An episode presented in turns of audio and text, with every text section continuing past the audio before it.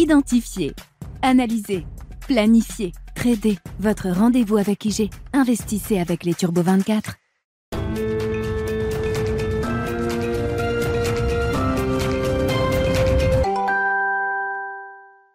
C'est parti pour Smart Bourse, votre double dose quotidienne de marché en direct sur Bismart. Chaque jour à la mi-journée, 12h30, 13h. Et en fin d'après-midi, la grande édition pendant une heure à partir de 17h en direct, rediffusée à 20h sur Bismart TV. Émission que vous retrouvez chaque jour en replay sur bismart.fr et en podcast sur l'ensemble de vos plateformes. Au sommaire de cette édition de la mi-journée, une semaine de consolidation pour les actions européennes notamment, mais une consolidation qui se fait sans pression, sans euh, pression baissière euh, notamment. Euh, le retracement est quand même très très léger pour les actions européennes qui ont été euh, parmi les grandes gagnantes de ce rallye d'automne qui a commencé il y a un peu plus de deux mois maintenant. Cette semaine sera une semaine de pause sans doute, mais euh, les actions européennes tiennent les niveaux qui ont été atteints à travers ce rebond de 20% et plus. De ce point de vue-là, la, situation euh, évolue assez peu ces derniers jours. On notera sur la partie obligataire que le, le rallye obligataire, notamment sur la partie américaine, mais également sur la la partie européenne, ce rallye euh, euh, prend une certaine dimension en cette fin d'année, puisqu'on a des taux longs euh, américains qui sont retombés sur des niveaux qu'on n'avait plus vus depuis trois mois maintenant, avec un, 10 ans américain qui est repassé sous la barre des 3,50%, avec sans doute un, soulagement exprimé par le marché, qui est content de savoir que le pic d'inflation aux États-Unis est sans doute passé, et puis peut-être des inquiétudes qui se matérialisent également pour la suite de, cycle économique euh, américain. On parle bien sûr de, récession. Ce seront des mots qu'on va euh, sans doute entendre pendant euh, quelques mois encore à travers l'année 2023. Voilà pour la situation de marché. Les derniers grands enjeux de l'année 2022 autour des banques centrales, bien sûr, avec une séquence qui, qui repart. On a quelques réunions cette semaine. La Banque du Canada est restée calée sur une hausse de taux de 50 points de base hier. Et puis la semaine prochaine, les grandes banques centrales se réuniront et, et décideront là aussi de leur prochaine hausse de taux euh, pour la Fed notamment et la Banque Centrale Européenne. Nous aurons l'occasion d'en parler avec Frédéric Ducrozet, responsable de la recherche macro de Pictet Wealth Management, et puis discussion de marché évidemment. Et euh, les questions euh, de stratégie d'investissement pour 2023, c'est Kevin Tozet qui sera avec nous en, en plateau pendant cette demi-heure, membre du comité d'investissement de Carmignac.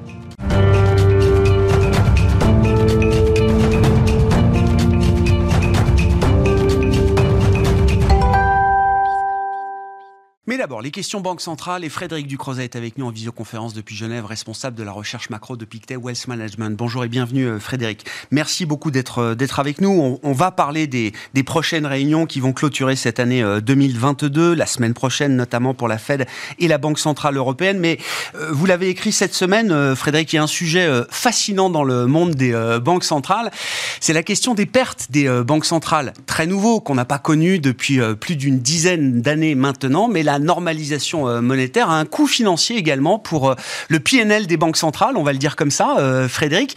C'est un sujet assez pointu, évidemment, mais c'est un sujet dont il faut parler néanmoins, et vous l'avez fait très clairement à travers une note cette semaine, Frédéric. Donc je voulais qu'on on, aille un peu sur les, les, conclusions effectivement que vous avez pu retirer de cette, de cette mécanique financière qui se joue pour les banques centrales, avec cette question assez simple est-ce que c'est inquiétant de savoir que les banques centrales enregistrent des pertes aujourd'hui sur leur bilan? Alors la réponse courte est non, absolument pas. Une banque centrale, ce n'est pas une banque commerciale, elle n'est pas sujette aux mêmes règles de comptabilité. C'est d'ailleurs une partie du euh, secteur public dans son ensemble, donc on comprend même intuitivement que euh, quelque part c'est, fait partie aussi du, gouvernement. Hein, et une perte d'une banque centrale reflète en général euh, une activité, une, décision qui a été prise également côté budgétaire. Euh, c'est un non-sujet a priori en théorie, mais fascinant en pratique, c'est vrai. On en a reparlé cette semaine parce que la Banque centrale de Belgique, qui est un peu euh, un ovni dans l'eurosystème des banques centrales nationales européennes, parce qu'elle est euh, en partie cotée sur les marchés, a émis un, profit warning hein, et, a, signalé des pertes à venir peut-être même de l'ordre de 10 milliards d'euros sur plusieurs années. La Banque centrale néerlandaise l'avait faite elle avait fait avant elle. On a des exemples en Australie, au Royaume-Uni, qui, qui sont aussi un petit peu particuliers. Chaque situation est différente. Donc ce qu'on peut dire, c'est que d'abord, euh, ce n'est pas un problème. Euh, une banque centrale peut même opérer dans des cas extrêmes avec un capital négatif, hein, des pertes vraiment inscrites à son bilan pour plusieurs années. On a eu euh, la Suède, le Chili, tout un tas d'exemples historiquement.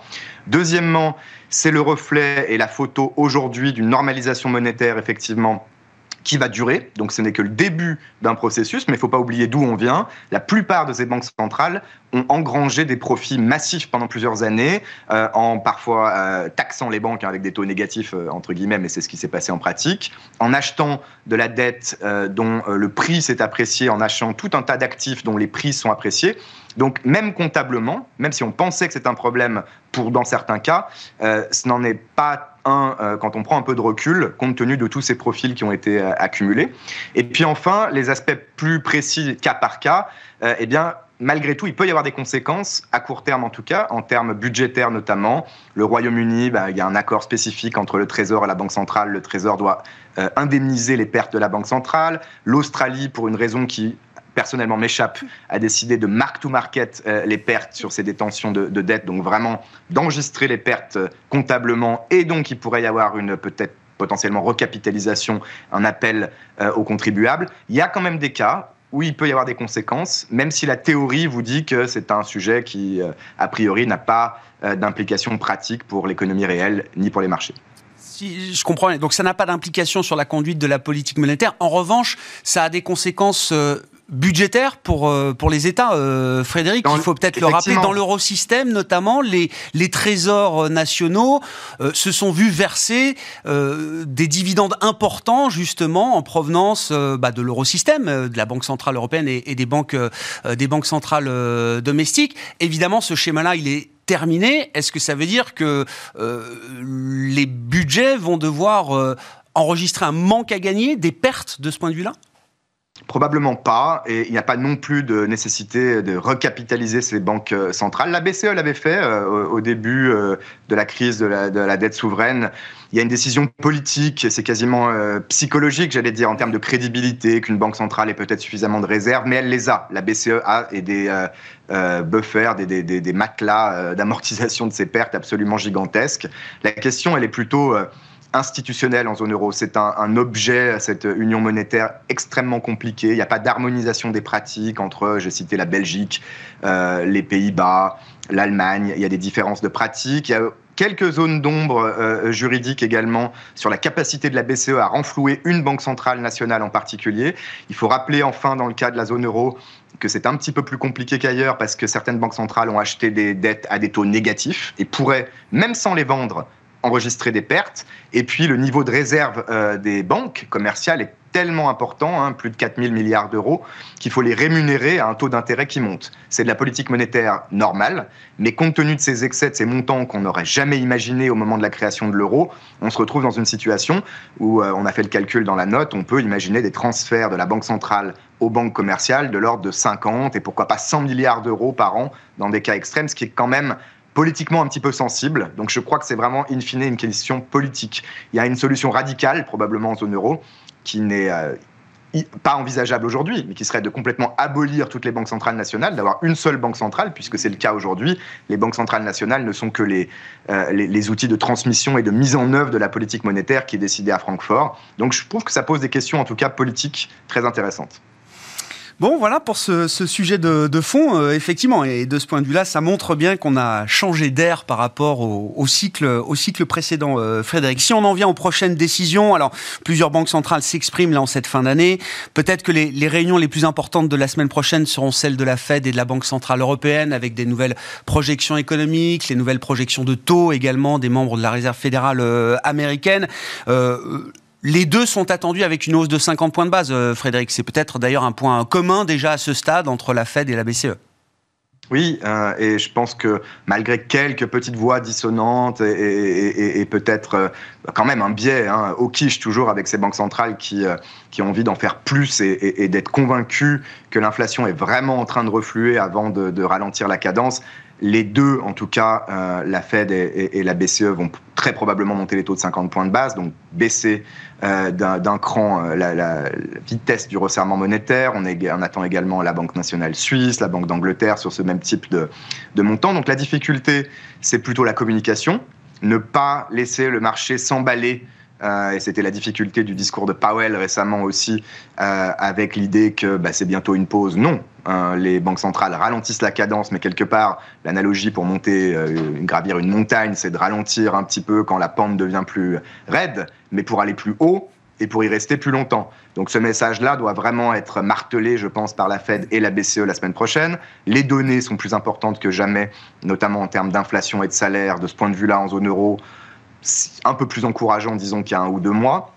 Et puis, pour le cas de la BCE également, euh, la Fed, c'est déjà le cas, mais la BCE, c'est moins clair. Euh, la liquidité, la gestion du bilan. On aura ce vendredi une nouvelle annonce de remboursement de TLTRO qui va réduire le bilan de la BCE, mais ce n'est pas suffisant. Elle veut s'engager euh, dans un quantitative tightening, dans, une réduction graduelle de son bilan, qui, je pense, commencera au début du deuxième trimestre à un rythme très lent, prévisible. Voilà. L'idée côté BCE, c'est de vraiment pouvoir monter les taux aussi haut que possible, au moins 2,5% selon nous. Pourquoi pas plus haut? Euh, à condition, dans ces conditions, il faut maintenir une stabilité financière et ne pas surprendre du côté de la liquidité, du côté de la gestion du bilan.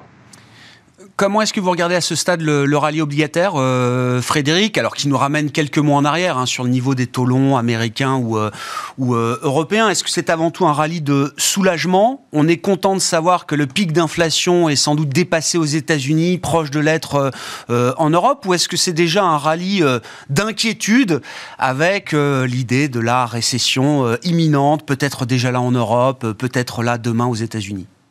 Un peu des deux, et je pense que le marché obligataire euh, anticipe davantage une récession ou un ralentissement très marqué, également un reflux de l'inflation peut-être plus rapide que ne euh, l'anticipe le, marché action.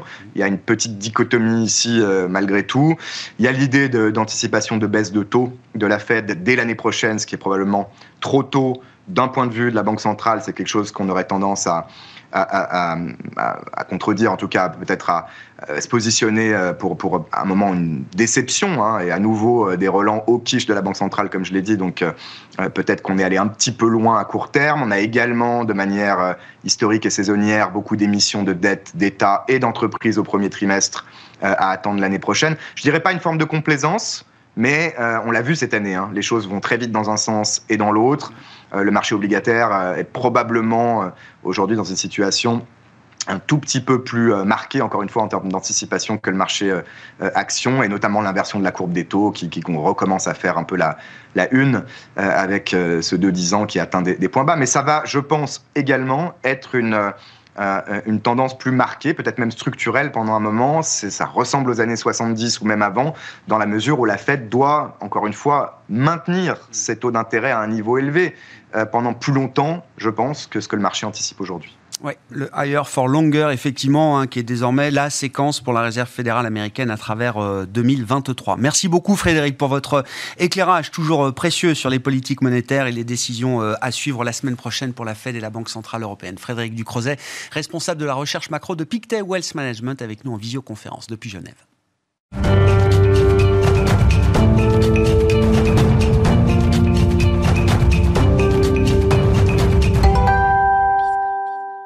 On va poursuivre cette discussion sur le terrain des marchés. On va continuer de parler des euh, banques centrales, entre autres avec Kevin Tozet, membre du comité d'investissement de Carmignac. Bonjour Kevin. Bonjour Grégoire. Merci beaucoup d'être euh, avec nous. On, aura dit beaucoup de choses quand même cette année autour des, banques centrales. On va continuer d'en parler à travers 2023, euh, mais le véritable nouvel événement de cette fin d'année, c'est quand même ce qui se passe en Chine. Ouais. Euh, et c'est pas juste un pivot euh, sanitaire, c'est comme ça que je le présente depuis plusieurs jours. C'est une partie effectivement de la, nouveauté de l'équation euh, chinoise, mais c'est pas la seule raison qui fait que la Chine est peut-être euh, considérée différemment par les investisseurs en cette fin d'année 2022, Kevin. Est-ce que la Chine peut être d'ailleurs une carte joker pour 2023 sur le plan de l'investissement?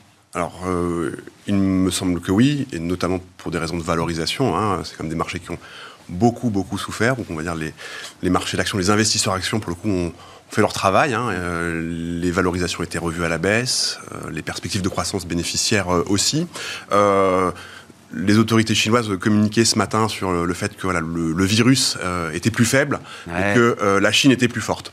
Et, euh, Omicron, c'est moins grave que Delta. C'est le discours qu'on entend maintenant, enfin que les Chinois entendent à travers les, médias notamment. Oui, mais la Chine est aussi plus forte parce qu'il y a quand même cette forme d'inflexion qui est en train de se mettre en place sur voilà, d'autres pans de l'économie, d'autres pans de l'économie chinoise. Alors sur la politique zéro Covid, euh, oui, hein, on assiste à une réelle levée des restrictions hein, sur un rythme qui est quand même plutôt plus agressif hein, que ce qui était, on va dire, globalement, euh, globalement anticipé.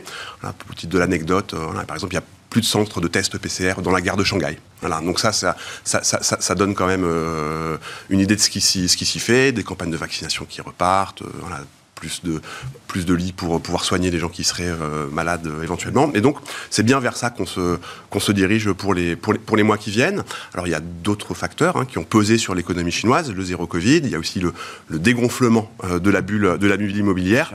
Et là aussi, il y a des signaux encourageants. Alors, non pas que cette bulle va être reflatée, hein, c'est sans doute pas l'objectif des autorités chinoises, mais il y a une forme de support à ce secteur, ce secteur immobilier. On a eu des baisses euh, des taux d'emprunt hypothécaires. Il y a même des développeurs qui sont à nouveau, euh, développeurs immobiliers, hein, ah qui sont à, nouveau autorisés à aller lever euh, des capitaux sur les marchés d'actions chinois, ce qui avait été impossible, en tout cas ce qui ne s'était pas vu depuis, depuis 2010. Donc on voit bien plusieurs, on va dire, piliers de la croissance chinoise qui sont en train de se mettre en place. ça a une incidence, parce que ça veut dire que la Chine, l'année prochaine, sera sans doute la seule, ou le seul grand bloc économique eh où la croissance du PIB sera supérieure en 2023 à ce qu'elle était en 2022. Ce qui n'est pas le cas euh, chez nous en Europe, ni euh, aux États-Unis. Donc ça, c'est un, vrai facteur de, soutien. Euh, et, c'est un facteur de soutien. Alors, pour la Chine en premier lieu, pour la zone d'influence chinoise en Asie, évidemment. Quel type de conséquences ça va avoir pour, pour nos économies? Et, et est-ce qu'en net, on est content de voir une reprise chinoise telle qu'elle se dessine, avec peut-être, comme vous le dites, hein, une vitesse de réaction des autorités chinoises sur le plan sanitaire, par exemple, qui est plus rapide que ce qu'on pouvait imaginer. Euh, qui montre aussi peut-être que euh, la Chine se prépare à un affaiblissement de la demande mondiale, euh, d'une certaine manière. Alors, en effet, hein, on peut dire le mot, hein, la récession. c'est le mot le plus employé en ce moment. Dans, nos économies développées, elle veut dire moins de demande externe, et on le sait, la Chine exporte beaucoup, ou euh, voilà, importe pour euh, mieux exporter des, produits finis. Et donc il faut bien venir voilà, soutenir l'économie. Alors c'est sans doute, on n'aura pas sans, doute pas un mouvement de reprise ou de relance aussi fort que ce qu'on a pu voir sur les, sur, les crises euh, précédentes, dans les périodes de récession dans le monde développé précédemment. Mais quand même, ça soutient très fortement les marchés d'action chinois toute la thématique de la réouverture, hein, des sociétés cotées qui opèrent dans le secteur des bars, de la restauration par exemple, des actions euh, dont les cours ont remonté entre 50% et 100% au cours des, ah. dernières semaines. Euh, c'est un mouvement qui pourrait se prolonger, hein, parce que là aussi, il faut prendre un peu de distance. Et euh, on a certaines de ces valeurs dans ces secteurs-là qui traitent encore à 50% en deçà de leur niveau de, de 2021. Donc ça, un mouvement qui pourrait se perdurer, et d'autant que les flux, ou en tout cas les fonds qui en ont le plus bénéficié pour l'instant, c'est surtout des fonds spécialisés, des fonds d'action Chine, des fonds euh, émergents, et pas encore les grandes gestions internationales. Et c'est vrai que voilà, avec euh, cette inflexion sur euh, ce qui préoccupait beaucoup les investisseurs mondiaux, encore une fois le zéro Covid, les marchés immobiliers, eh bien ça pourrait ramener des capitaux sur les marchés chinois. Donc ça, ça devrait les aider. Et puis après, il y a sur le front des matières premières aussi, ça, pourrait, ça pourrait aider. Alors, sur le pétrole. Aider dans quel sens Alors ça pourrait venir aider à, soutenir le prix des les, les métaux. Alors le pétrole a peut-être une vie un peu à part, mais les métaux industriels, on, voit, rebondissent en même temps que le marché chinois et que la thématique de réouverture de la Tout à fait. Donc euh, le minerai de fer, l'acier, le cuivre euh, aussi, euh, c'est sans doute, on va dire, une meilleure thèse d'investissement que le pétrole en tant que tel, qui lui est quand même sujet à un un risque. Alors on va prendre le, triple R pour faire un, hommage aux, autorités euh, monétaires chinoises, mais c'est vrai qu'il y a voilà, le risque de récession, euh, le risque, le, en tout cas la probabilité que le conflit euh, russe aussi eh bien, arrive à un terme et, éventuellement. Et puis le troisième R, ce serait celui des réserves et des réserves stratégiques qui tardent à se reconstituer quand même. Donc là aussi sur ce complexe des matières premières, sans doute voilà, minerais de fer, acier, cuivre, sans doute des des, bonnes thèses d'investissement pour les, pour les investisseurs pour les mois à venir.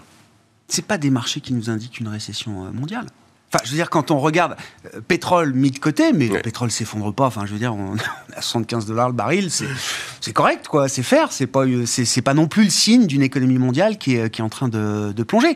Quand on ajoute la carte euh, chinoise dans l'équation 2023, est-ce que ça permet de réfléchir différemment à la profondeur ou l'ampleur des récessions qu'on attend en Europe, aux États-Unis? Est-ce que c'est un adoucisseur quand même par rapport à ces, ces thèses-là qu'on a pour nos économies développées oui, alors on, pourra revenir sur, sur la séquence, hein, parce que c'est vrai que voilà, la reprise euh, chinoise, ça va sans doute euh, aider la, la, reprise, en tout cas la croissance euh, en zone euro. Après, la zone euro, elle est aussi exposée à la croissance américaine.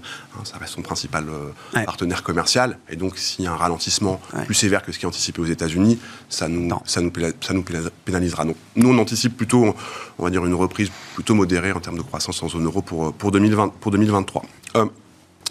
C'est que dans ce qu'on voit aujourd'hui, hein, la dégradation des indicateurs, c'est surtout des indicateurs avancés qui sont mmh. dégradés pour l'instant.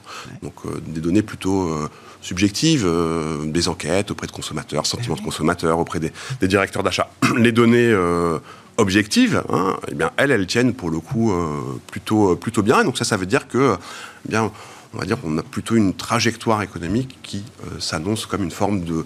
Voilà, on nomme ça une illusion de la désinflation euh, chez nous, chez, chez, mais on pourrait avoir un premier semestre où, euh, justement, euh, l'économie mondiale tient plutôt, tient plutôt Encore plutôt bien. Qu'est-ce que ça implique pour les banques centrales et comment vous vous positionnez par rapport à l'idée que le marché se fait à ce stade des, des décisions à venir pour les banques centrales en 2023 On a compris qu'on changeait de séquence.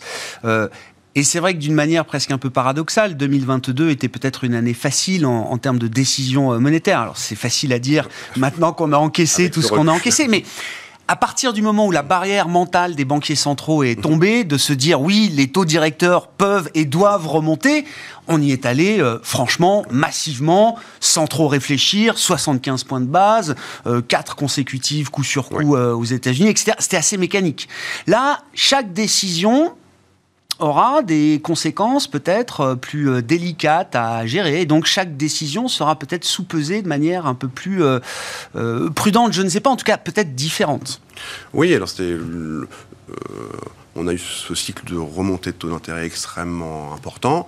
On rentre plutôt dans une phase, on va dire, plus d'observation, plus d'attentisme hein, de la part des, banquiers centraux. donc le taux terminal, donc le taux d'intérêt euh, maximal qui sera atteint sur ce cycle-là euh, est anticipé à 5% aujourd'hui. Euh, il est relativement stable, hein, ça fait quelques quelques semaines, quelques mois qui, qui, se hmm. tient sur ces, sur ces niveaux de, de 5%. Sans doute là que la Réserve fédérale amènera ses taux d'intérêt. Et ça, ça veut dire quoi? Ça veut dire une hausse de 50 points de base euh, la semaine prochaine, donc 0,5%, et ensuite de hausse de 25, euh, points de base, donc 0,25%. Et ça nous amènera sur ce taux de terminal de 5%. Euh, la question, c'est combien de temps est-ce que, on va dire, ce niveau de taux d'intérêt sera, sera maintenu? Dans la séquence qu'on décrivait, il y a quand même, on va dire, une économie qui tient plutôt bien. Euh, et donc, ça veut dire que ce niveau de 5%, il sera sans doute maintenu plus longtemps que ce qui est anticipé par les marchés aujourd'hui, parce que les marchés anticipent que ces taux d'intérêt euh, américains commencent à baisser sur la deuxième partie de, 2023. C'est sans doute une lecture un petit peu optimiste euh, de, ce qui pourrait se, de ce qui pourrait se faire, même si l'économie américaine devait ralentir plus fortement que ce qui est anticipé. Est-ce que la BCE restera calée dans le rythme de la Fed, là, sur les prochaines décisions et celles de 2023 euh, notamment Ou est-ce qu'il y a un moment, euh, deux histoires différentes peuvent s'écrire.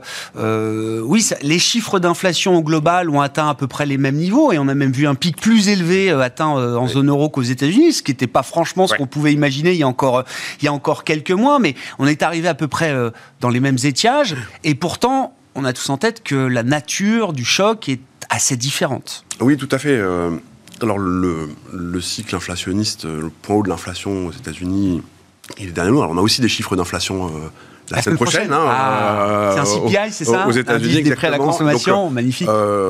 les deux derniers ont été assez spectaculaires. Oui, donc on hein. pourrait voir une forme de, une, forme de rattrapage ou de compensation ah là-dessus. C'est ah quelque chose qu'il faut avoir à l'esprit, sans doute pas assez fort pour faire évoluer euh, les signaux qui sont envoyés par, par, les autorités monétaires américaines. Euh, en zone euro. Mais ça nous rappelle qu'on n'est pas à l'abri de déception encore sur le rythme de désinflation. bien sûr. C'est ce qu'il faut comprendre. Il me semble qu'en 2023, c'est bien, c'est bien ça la trajectoire. C'est pour ça que qu'on qu'on nomme ça l'illusion de la désinflation. C'est qu'on va passer de ce régime d'inflation à presque deux chiffres à cette fourchette de 3-5% pour pouvoir ramener l'inflation à la cible des 2%, il faudra hmm. un, durcissement euh, des conditions financières bien plus important que ce qui, ce qui, ce qui fait euh, aujourd'hui. Euh, en zone euro, la Banque Centrale Européenne, elle a démarré quand même un peu plus tard. elle est un peu plus loin du taux terminal, hein, qui est anticipé être autour de, 3% si je regarde ce qui est anticipé par les, par, les marchés. Et là aussi, la dynamique est quand même assez différente. C'est-à-dire que les effets de second tour, donc ces boucles prix-salaire, hmm. Euh, aux États-Unis, euh, dans un marché de l'emploi très tendu, ils sont déjà mis, déjà mis en place.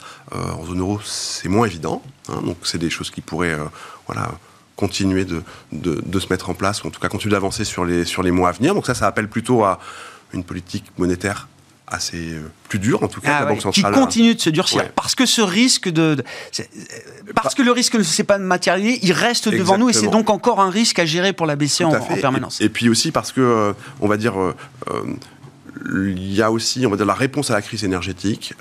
elle s'est faite largement par des mesures de relance budgétaire, relance budgétaire qui ont essentiellement été mises en place par les pays, hein, les Pays-Bas, l'Allemagne, qui ont euh, la place pour le faire, qui ont les marges de manœuvre pour le faire. Euh, accessoirement ou non d'ailleurs, mais euh, en face de ça, il se trouve que ce sont ces pays-là qui ont un problème d'inflation beaucoup plus prégnant que, d'autres. Et ça aussi, ça appelle à une réponse monétaire potentiellement plus, plus difficile. Donc, voilà, en termes d'exposition, comment est-ce qu'on met ça en place dans un, portefeuille? Eh bien, on est plutôt plus prudent sur les taux européens que, sur les taux, que sur les taux américains, clairement. J'entends. Et, globalement, d'ailleurs, comment est-ce que vous terminez cette année en termes de positionnement dans, la perspective d'entamer 2023 aujourd'hui hein, sur les, classes d'actifs et diversifiées sur lesquelles vous intervenez? Oui, alors la dernière, fois qu'on s'était vu, donc si je parle de Carmignac Patrimoine, hein, pour bien sûr, oui, on était à peu près à 50% d'exposition nette au marché d'actions, c'est le maximum qu'on puisse avoir, parce que justement, on anticipait cette forme de, de prise en compte de ce rythme de désinflation, changement de ton des banquiers centraux, et puis un pessimisme qui était euh, très très largement par les partagé par les opérateurs de, marché. Euh, voilà, on anticipait que ces marchés euh, escaladent ce mur, ce mur des inquiétudes. Aujourd'hui, on, a pris acte du rebond. Hein, voilà, on gère un portefeuille, donc on a enlevé un petit peu de risque de la table. Hein, on a remis des protections. On est voilà entre 25 et 30 d'exposition nette au marché d'actions. Je veux dire, relativement agnostique hein, dans, ce, dans ce contexte en termes d'exposition nette au marché de l'action. Après, euh, sous la surface, qu'est-ce qu'on fait? Euh, On a parlé de ce risque de récession, il faut l'intégrer aussi hein, dans un portefeuille. Donc, euh, on a plutôt un positionnement un peu défensif sur les marchés, mm. sur les marchés d'action. Et puis après, je crois qu'il faut aller diversifier un petit peu ses investissements. et où est-ce qu'on peut aller trouver de la valeur? Eh Bien, la Chine, bien sûr, hein, on, on, en a parlé d'autres économies qui sont peut-être un petit peu moins tributaires de cette trajectoire inflationniste. On peut penser au Japon, par exemple, hein, euh, voilà, qui est euh, là aussi, euh, qui devrait avoir une, une demande domestique hmm. assez vigoureuse pour des raisons qui lui, qui lui sont propres. Donc ça aussi, c'est intéressant à avoir dans un portefeuille. Puis, accessoirement, les actions japonaises, elles traitent sur des niveaux de valorisation qui sont quand même en deçà de celles des autres marchés. Hein. C'est une belle oubliée pendant quelques, euh, pendant quelques années. Puis d'autres secteurs, peut-être un peu moins intuitifs, euh, les industriels par exemple. Euh, là aussi, hein, on, va dire, si on essaie d'aller regarder un petit peu, d'aller travailler d'autres thématiques d'investissement que celles du rythme des inflations ou, de la ou de la normalisation monétaire ou de la hausse des taux des banques centrales, eh bien, des thématiques comme celle du rapatriement des chaînes de production, c'est des thématiques qui devraient bénéficier au secteur industriel. C'est ça. Et sachant que le secteur industriel a aussi un appareil de production déjà en place, eh donc déjà financé. Et ça, ça veut dire quand même que voilà, si euh, on est dans un, dans un environnement de taux et d'inflation un peu moins bénin que ce qui a caractérisé les dix dernières années, on pourrait voir ces actifs déjà en place euh, voilà, être mieux valorisés par les, par les investisseurs. Et des industriels qui ont besoin de produire pour servir les carnets de commandes qui sont pleins à craquer euh, aujourd'hui. Non, mais ça veut dire que le positionnement dans un fonds, c'est pas tout pour la récession. C'est-à-dire que. et, mais oui. il faut. non, mais c'est encore une fois, il me semble que c'est important de diversifier ses investissements, euh, et d'autant plus dans un contexte où on a aussi une forme de désynchronisation hein, dans, ce, dans le cycle de la croissance mondiale entre les grands blocs économiques que sont la zone euro, les États-Unis et la Chine. Bon, on n'a plus le temps, mais on, l'a déjà beaucoup dit, mais évidemment, et le crédit, et le moteur taux et crédit, qui est un, moteur retrouvé comme jamais, peut-être euh, depuis dix ans pour euh, les investisseurs. Hein. Euh, tout à fait, c'est vrai que voilà, la hausse des taux, elle a été extrêmement pénalisante hein, pour, les, pour les investisseurs. On est aujourd'hui sur des niveaux de, taux, de taux nominaux, de taux réels, hmm. qui sont voilà, repassés en territoire positif. Il y a une vraie forme de protection sur ces marchés-là. Et puis, les primes de risque, elles sont aussi largement remontées. On arrive à avoir des rendements entre 4 et, 10% en fonction des classes d'actifs ou des segments crédits sur lesquels on investit. 4 à 10% de rendement embarqué. Voilà, ça correspond à des attentes de performance action sur du long terme. Et ça, c'est des choses qui se, qui se regardent aussi. Merci beaucoup, Kevin. Kevin Tozet, membre du comité d'investissement de Carmignac, qui était avec nous, invité de la mi-journée de Smart Bourse.